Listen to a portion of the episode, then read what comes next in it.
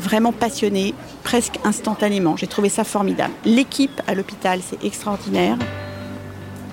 Pouvoir euh, avoir un rôle où on a l'impression d'être utile. On s'aperçoit en montant les marches et en accédant à des postes à responsabilité que finalement c'est possible. Bonjour, je suis Anne-Cécile Sarfati. Vous écoutez Sentez-vous légitime, le podcast qui met en lumière la réussite des femmes de l'APHP, l'assistance publique Hôpitaux de Paris. Aujourd'hui, je reçois Marie Antignac, qui est pharmacienne et vice-présidente de la commission médicale d'établissement du groupement hospitalier Sorbonne Université. Elle a 51 ans, elle vit en couple et elle est mère de deux adolescentes de 14 et 15 ans. Bonjour Marie Antignac. Bonjour Anne-Cécile. Alors Marie, vous êtes très engagée sur les sujets de l'égalité entre les femmes et les hommes à l'hôpital et vous avez d'ailleurs participé à la construction du plan égalité professionnelle de la PHP, Assistance publique d'hôpitaux de Paris.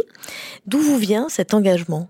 Probablement un petit peu de ma mère. En fait, elle était engagée politiquement, localement. Hein. C'était un petit engagement, enfin, dans la mairie de la ville de Seine-et-Marne dans laquelle on habitait. Je me suis rendu compte à son décès du nombre de personnes et de femmes qui sont venues me voir parce qu'elle les avait aidées, encouragées dans leur parcours et elle apparaissait vraiment comme une figure féministe locale de Seine-et-Marne. Donc, ce que je, finalement, elle m'avait, nous avait pas tellement dit à mes frères et à moi-même. D'autant qu'elle travaillait pas, votre Elle travaillait pas. Elle était donc adjointe au maire, en fait, dans cette, dans cette petite ville du fond de la Seine-et-Marne. Mais euh, voilà, donc on n'était pas vraiment au courant de cette euh, situation. Donc probablement, ça, maintenant je l'ai réécrit, euh, vous voyez, à distance, probablement que ça me vient de là. Mais à l'assistance publique hôpitaux de Paris, ça m'est venu d'une colère, en fait. J'ai été élue à la commission médicale d'établissement de l'assistance publique. Si vous voulez, il y avait des commissions thématiques dans cette assemblée et euh, il avait fallu élire, enfin vous voyez, c'est une élection un petit peu particulière puisque le président général de la commission médicale d'établissement propose des candidatures pour ces têtes de commission et euh, ils sont validés par l'ensemble du groupe. Donc euh, sur les neuf commissions, en l'occurrence, huit candidatures étaient masculines. Et je m'en suis émue assez fermement vis-à-vis de ce président euh, de commission euh, médicale. Voilà, ça m'a beaucoup agacée. Je, n'ai pas compris sur le moment quand, à l'époque, c'était en 2020, qu'en 2020, on puisse encore avoir un tel déséquilibre. 8 sur 9 euh, commissions dirigées par des, des hommes, c'était pas possible. Dans une institution où près de 60% des médecins de l'institution sont des femmes. Voilà, ça n'a pas de sens. Je me suis exprimée un peu vertement à la fin de la réunion, et puis par écrit, auprès de tout le monde, Ensuite, qu'est-ce qui s'est passé après? Le président de la commission médicale de la PHP a proposé que je dirige un groupe de travail sur l'égalité professionnelle homme-femme pour les médecins à l'assistance publique. On a émis un certain nombre de préconisations, dont par exemple la promotion des carrières féminines, c'est-à-dire bah, ce que vous faites aujourd'hui, hein, euh, de, faire un petit podcast sur euh, comment on en est arrivé là, euh, comment des femmes en sont arrivées des là. Des modèles. Très bien. Alors justement, Marie, est-ce que vous auriez imaginé avoir un tel parcours? Je connaissais pas ce métier avant. Je viens pas du tout de ce milieu-là, donc je n'avais pas du tout idée que je pourrais euh, accéder à des professions euh, d'encadrement, de leadership d'équipe, etc. J'avais pas du tout cette idée-là, quoi. C'est quoi votre job aujourd'hui? Alors mon métier aujourd'hui, donc je suis pharmacienne hospitalier dans le service de la Pitié-Salpêtrière et de Charlefoy, sont deux hôpitaux de l'assistance publique, euh, hôpitaux de Paris, bah, c'est d'animer l'équipe de cette pharmacie. Donc on est un peu plus de 200 maintenant dans l'équipe de la pharmacie et il y a 50 euh, pharmaciens à peu près et 150 euh, professionnels qu'on dit non médical, c'est-à-dire des préparateurs en pharmacie hospitalière, des agents hospitaliers, des infirmières de bloc opératoire. On a plein de métiers différents euh, à coordonner. Donc vous aviez une mère au foyer mais qui était quand même engagée en politique, on l'a vu un peu plus haut. Et votre père? Et mon père était commercial dans une société qui avait rien à voir avec la médecine. Donc vraiment absolument rien à voir. J'ai deux frères qui n'ont pas du tout travaillé dans ce domaine-là. Donc euh, on a eu des parcours tous euh, différents. Mes parents avaient le souhait que je fasse des études, sentant bien qu'il fallait absolument faire des études pour euh, progresser et réussir en fait. en tout cas réussir dans le sens avoir le choix de sa vie. Ils m'ont toujours aidé à faire des études, en fait. Quoi. Ça, c'était vraiment très important euh, pour eux. Mon père n'en ayant pas fait, vraiment, il y avait cette, cette motivation-là que nous tous, on en fasse. Quoi. Et euh, vous avez fait vos études à Paris, du coup? Voilà, alors j'ai grandi en banlieue lointaine, à plus de 50 km de Paris. Donc, euh, c'est loin de Paris. Et on a très envie d'arriver à Paris pour sortir de ce petit trou, surtout quand on est adolescent. Ma fac était à Paris, euh, dans le 6e arrondissement. C'était une ouverture inouïe sur les autres, sur euh, un autre monde. J'ai vraiment senti que je passais dans un autre monde. Alors j'ai fait mes études de pharmacie, ça c'est assez classique. Ensuite j'ai été ce qu'on appelle externe, donc c'est une année pendant laquelle on est à l'hôpital et on est aussi à la faculté. On est à temps partiel, hôpital et faculté. Et puis j'ai passé le concours de l'internat qui m'a permis de devenir interne, c'est-à-dire de passer vraiment étudiant en pharmacie à l'hôpital et j'ai découvert la pharmacie hospitalière à ce moment-là et plus largement l'hôpital public. Et là, j'ai euh, été euh, vraiment passionnée presque instantanément. J'ai trouvé ça formidable. L'équipe à l'hôpital, c'est extraordinaire de pouvoir euh, avoir un rôle où on a l'impression d'être utile, où on travaille en groupe, où euh, on, alors on travaillait beaucoup à l'époque, hein, on avait beaucoup d'heures de travail, mais malgré tout, ça m'a jamais paru lourd parce que c'était vraiment super. Il y avait du sens. Emballé. Il y avait du sens, euh, il y avait de l'énergie il y avait vraiment cet esprit d'équipe avec beaucoup de gens très motivés, beaucoup d'innovation aussi et de la variété dans mon métier par rapport à ma formation initiale. Ça nous permettait d'avoir accès donc à des fonctions différentes et à des hum, métiers différents quand même, même en pharmacie. Je vous ai dit, il y a du médicament, des dispositifs médicaux. Voilà, on avait accès à différentes. Euh, Depuis vos études, on dit que l'hôpital c'est un peu euh, dégradé, enfin en tout cas que c'est plus difficile. Est-ce que vous diriez autant aujourd'hui que le service public c'est génial? Bah oui, moi je reste très très motivée. Donc euh, c'est sûr que l'hôpital a beaucoup changé. L'hôpital a beaucoup changé, la société a beaucoup changé de toute façon. Je voudrais pas réécrire une histoire avec une image un peu paradisiaque de cette époque où euh, j'étais beaucoup plus jeune évidemment, donc aussi les choses étaient différentes, où la période de l'internat où on découvre tout, tout, tout au fur et à mesure, euh, on travaille beaucoup, donc on passe beaucoup de temps à l'hôpital, on travaille beaucoup avec les équipes sur place, c'était vraiment très enthousiasmant. Moi, j'ai l'impression que les internes aujourd'hui, ils sont quand même aussi très heureux de découvrir l'hôpital comme ça. Après, euh, oui, il y a peut-être des choses qui sont un petit peu plus dures, euh, dans le sens où on n'a pas forcément les moyens qu'on souhaiterait avoir, qu'on espérerait en avoir plus, qu'il faudrait qu'on en ait plus. Je veux pas être morose, donc euh, c'est pas ma personnalité. Les commentaires sur mon physique et les blagues sexistes, il y en a ras-le-bol. Le monde de la santé est réputé pour son sexisme. Est-ce que vous y avez été confronté? Alors sans doute insidieusement, j'ai pas été frontalement confrontée au sexisme personnellement. J'ai pas eu de remarques sexistes, j'ai pas eu. Vous savez, il y a des femmes qui vous racontent des histoires terrifiantes, euh, qui vont jusqu'à l'agression sexuelle, qui, hein. vont, qui vont jusqu'à l'agression. Euh, elles étaient confrontées vraiment à des trucs très durs. Moi, j'ai pas eu cette euh, situation-là personnellement. Par contre, ce que je constate, ben, je vous l'ai décrit au début, hein, avec euh, voilà, 8 hommes sur 9 à la tête des commissions, euh, on va plutôt euh, favoriser les hommes dans les carrières les plus ambitieuses. C'est plus insidieux. Donc je ne sais pas si c'est propre à l'hôpital ou si c'est la société en général, mais c'est une réalité. Quand je suis arrivée à l'hôpital, je crois qu'il y avait euh, sur l'assistance publique euh, hôpitaux de Paris où il y a 40 hôpitaux, donc il y a 40 pharmacies, il y avait peut-être une ou deux femmes chefs de service. Donc, on peut pas dire qu'il n'y a pas de sexisme, parce qu'évidemment, avec des chiffres comme ça, c'est qu'évidemment, il y a un problème dans le, Bah la oui. représentativité. Alors, est-ce que c'est ce qui vous a poussé, vous, à y aller, à devenir chef de service? On m'a poussé, on m'a proposé d'être chef de service. Si on me l'avait pas proposé, moi, ça me paraissait être quand même euh, très, très éloigné de ce en quoi j'étais légitime, en tout cas. J'étais praticien hospitalier à l'hôpital Saint-Antoine. Le chef de service de la Pitié-Salpêtrière et Charlevoix partait à la retraite. Théoriquement, cela aurait dû être un PUPH, un professeur des universités praticiens hospitaliers, qui prenait la succession. Au départ, on me l'a proposé, j'ai dit non, tout de suite, là, clac. Puis c'est Ah, carrément. Voilà, au début, c'était pas possible. Moi, ça me paraissait être quelque chose d'infranchissable. C'était impossible, impossible. C'était euh, d'un coup, on me proposait une montagne. Pourquoi on me le propose à moi? C'était, euh, j'ai été complètement déboussolée par cette demande. Ensuite, on m'a proposé d'être l'adjointe d'un PUPH. Là, j'ai commencé à dire pourquoi pas, mais bon, à voir. Finalement, ce PUPH n'est pas venu.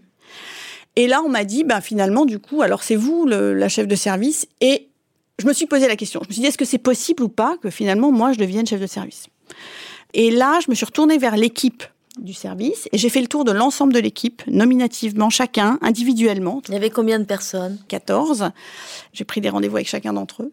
Et c'est à l'issue de ce tour de table complet, donc qui m'a pris quand même du temps, puis je suis allée voir aussi des médecins de l'hôpital, je suis allée voir, euh, voilà, je suis allée voir différentes personnes pour sonder, pour voir. Ce que je voulais voir, c'est si on pouvait avoir ensemble un projet de service chouette. Si ça n'avait pas été possible, si les gens étaient soit réfractaires, soit que je voyais que le projet de service euh, n'était pas enthousiasmant, euh, j'y serais pas allée. Vous souhaitiez être adoubé probablement qu'il y avait un peu de ça. Et puis il y avait, moi j'ai besoin d'enthousiasme. Et donc euh, s'il y avait pas d'enthousiasme, si j'arrivais pas, si je voyais que j'arrivais pas à en donner, ça, ça me convenait pas. Donc avant d'accepter le poste, vous avez fait votre tour, votre enquête. Exactement. J'ai fait le tour de, de, de toute l'équipe et puis d'autres personnes, même en dehors de l'équipe, voilà, pour sonder un peu, pour avoir. J'ai été voir aussi d'autres chefs de service, d'autres pharmacies, pour voir un peu leur vie, en fait, quoi.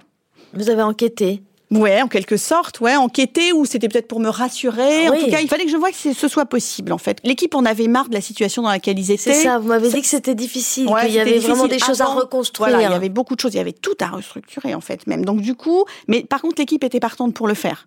Donc, bon, après, c'est pas facile tous les jours, mais malgré tout, ils, voilà, ils avaient envie de, ça. Donc, euh, ça m'a paru être possible.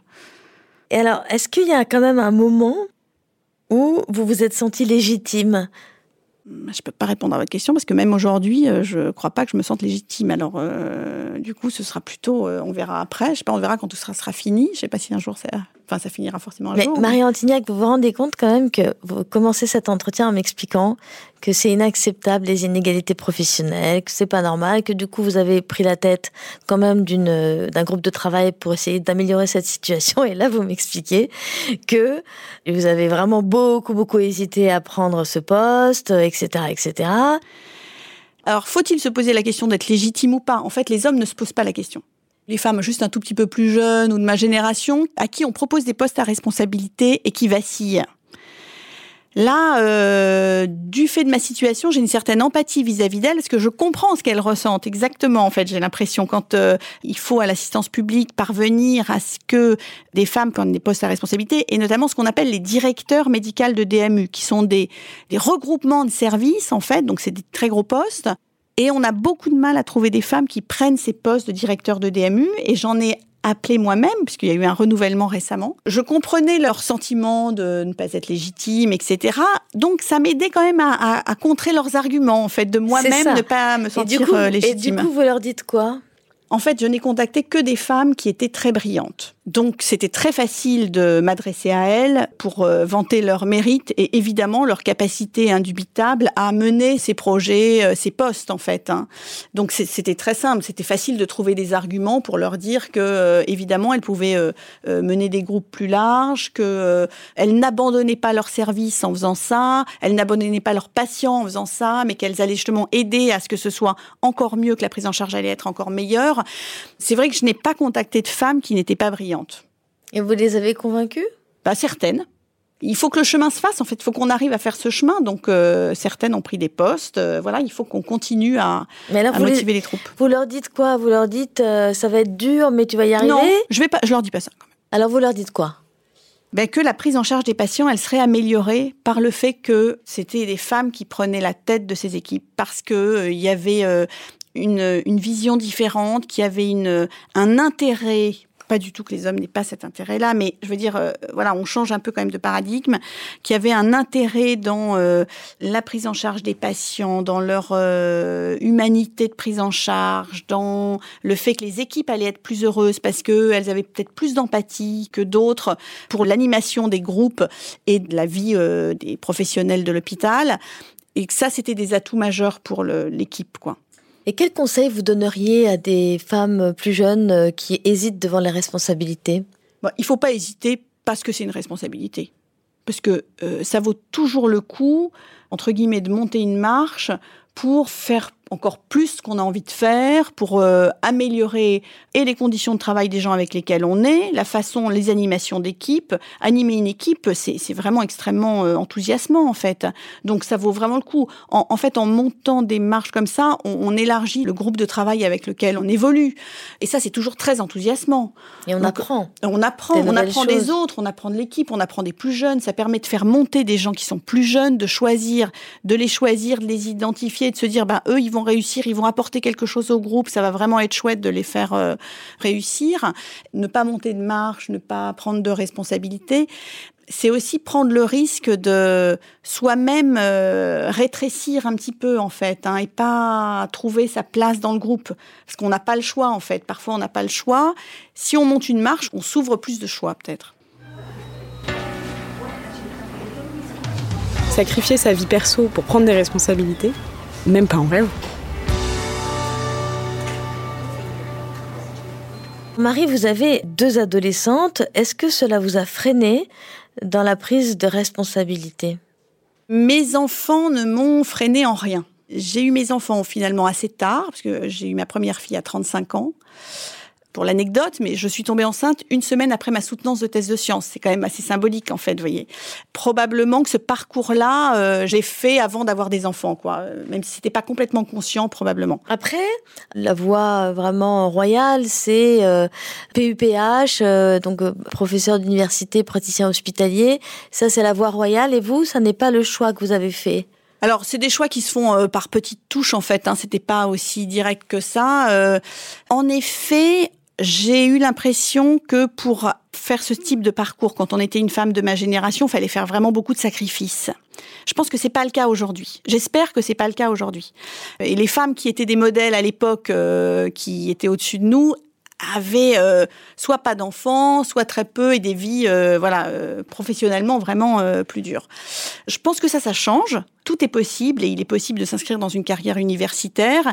Les questions qu'on se pose quand on est une femme, les hommes se les posent pas, donc il faut quand même y aller euh, quoi qu'il arrive. En fait, on s'aperçoit en montant les marches et en accédant à des postes à responsabilité que finalement c'est possible. Finalement, on arrive à le caser dans son emploi du temps. C'est pas toujours très satisfaisant. Il faut faire des, des choix en se disant, enfin, il faut accepter que certaines choses on les fait un peu moins bien. C'est ça qui est le plus dur, je trouve, qui est le plus euh, frustrant. Mais malgré tout, euh, on arrive à tout faire rentrer. Et qu'est-ce que vous répondez aux jeunes femmes qui pensent qu'elles vont avoir du mal à concilier vie personnelle et vie professionnelle? Que c'est pas en montant des marches qu'on s'empêche de concilier vie personnelle et vie professionnelle. Et en plus, en prenant des postes à responsabilité, on devrait avoir un peu plus la maîtrise sur son agenda, ce qui n'est pas le cas quand on est, par exemple, sur un emploi posté à l'hôpital, pour être pragmatique. Hein. Sur un emploi posté, vous êtes là telle heure à telle heure, et puis euh, euh, vous n'avez pas le choix. Même si l'emploi du temps est compliqué parce qu'il y a beaucoup de choses qui tombent dessus, on a quand même un peu plus la main pour dire euh, non, dégager un créneau, voilà, arranger un peu plus son emploi du temps. Même si c'est compliqué, je ne peux pas dire que c'est ultra simple, mais en tout cas, on a un peu plus la main dessus. Donc vous voulez dire que c'est pas forcément une corrélation entre je vais avoir plus de responsabilités, du coup je vais avoir moins de temps, c'est peut-être plutôt l'inverse finalement. La difficulté, c'était surtout de maintenir une activité quand même assez proche du terrain pour que ça reste notre métier initial, parce que c'est pour ça quand même qu'on a choisi aussi ces, enfin, bah, c'est pour moi, c'est pour ça que j'ai, voilà, c'est pour ça que j'ai choisi ce job-là. Et donc, ce qui est difficile, c'est de s'éloigner beaucoup du terrain, je trouve que c'est très intéressant et c'est mon job au quotidien qui va aussi m'intéresser. Donc il faut arriver à garder, enfin c'était mon point de vue, après chacun voit les choses comme il veut. Je crois que c'est assez euh, général, vous savez. Quand on a la chance de faire un métier intéressant, monter en responsabilité fait s'éloigner du, métier intéressant de terrain. Voilà, du métier technique. Vous voyez, on a un métier bah, technique, scientifique et ça, c'est plutôt ça en fait. Il y a un petit deuil à faire quand même. Il y a un petit deuil à faire. Alors, comment on le fait ce deuil? Il faut aménager son emploi du temps pour garder une activité euh, quand même euh, quotidienne euh, c'est votre cas Elle est toute petite et une activité de recherche, puisque moi, en l'occurrence, c'était une valence que vraiment j'avais envie de, garder. C'est vrai que c'est très compliqué. Mais il faut le maintenir parce que c'est l'équilibre en fait. Par contre, ça apporte beaucoup de variété dans le travail. Ça, a grandi. Ça grandi. Revenons quand même à vos enfants, votre vie perso, votre mari, etc. J'ai l'impression que c'était très important pour vous de garder bien le contact, etc., etc. Comment vous avez fait? Qu'est-ce que vous dites aux jeunes femmes inquiètes par rapport à ce sacrifice entre guillemets euh, éventuel euh? Mais j'appellerais pas ça sacrifice. Hein. Il faut pas sacrifier. Enfin, je, je crois pas qu'il faille sacrifier des choses euh, d'une chose par rapport à une autre. En fait, hein. c'est-à-dire que la vie professionnelle c'est quelque chose, la vie personnelle c'est autre chose. Euh, moi, j'ai pas le sentiment d'avoir sacrifié du tout mes enfants. C'est sûr qu'on fait quelques compromis on fait des aménagements. J'ai eu la chance, enfin la chance, ou tout au moins j'ai peut-être choisi pour ça, mais euh, que mon mari, euh, il s'occupe en pratique des enfants. Après, j'ai le sentiment quand même, en plus j'ai deux filles, alors c'est peut-être vient peut-être de là aussi, mais c'est quand même une charge euh, mentale, là, comme on dit, qui pèse quand même beaucoup plus sur moi. Mais bon, c'est ainsi. Mais on est parents euh, tous les deux, quoi, complètement, quoi.